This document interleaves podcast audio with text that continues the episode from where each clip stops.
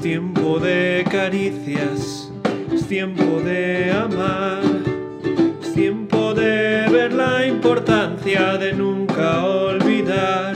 Ha llegado el tiempo.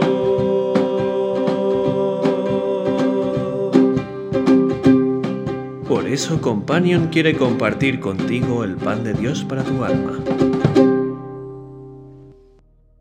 Cuando el faraón dejó salir a los israelitas, Dios no los llevó por el camino que atraviesa la tierra de los filisteos, que era el más corto, pues pensó, si se les presentara batalla, podrían cambiar de idea y regresar a Egipto.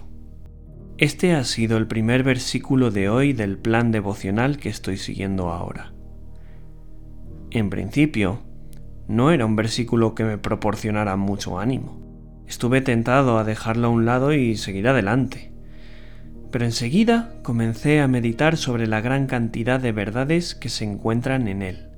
El versículo habla del camino por el que Dios guió a su pueblo a la tierra prometida una vez que lo sacó de Egipto. Escogió un camino que tardó 40 años en llevarlos a su destino final, y lo hizo por muchas razones. Parece, según vemos aquí, que había un camino más corto. Pero eso iba a significar el comienzo de unas batallas para las que aún no estaban preparados.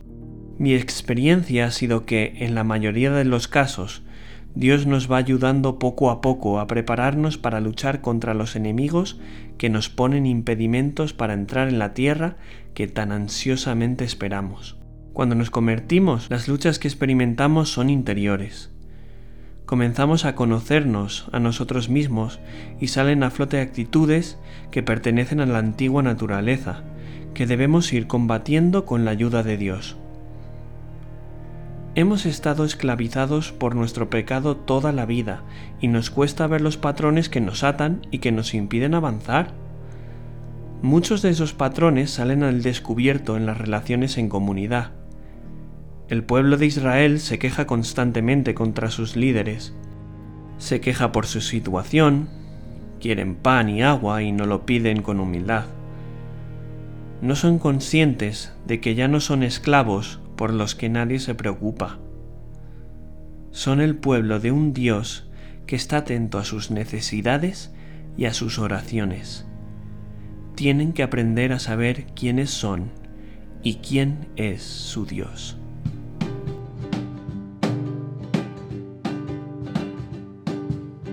Tiempo de abrazos, tiempo del amor, que la esperanza del pequeño llegue al mayor, ha llegado el tiempo. Y ahora, el abrazo de companion a los mayores en años y jóvenes de corazón.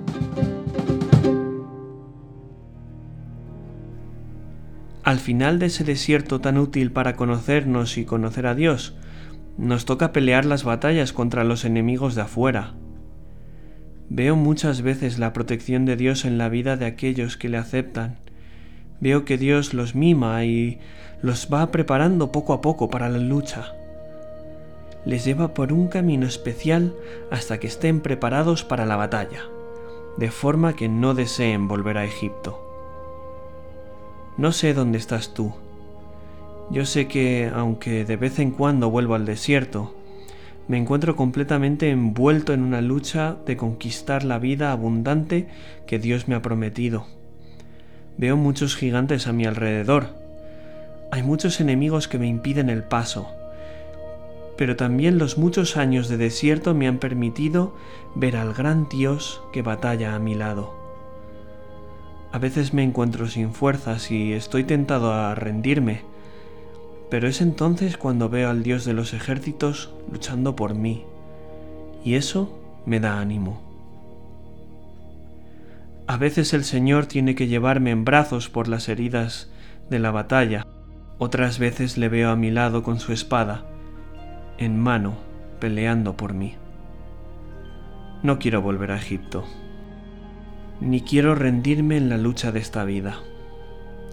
Necesito que Dios me llene cada día de fuerza y que mantenga mi vista puesta en la meta.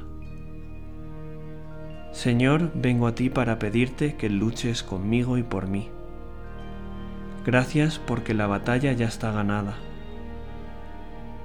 Gracias porque en la cruz venciste a mis peores enemigos.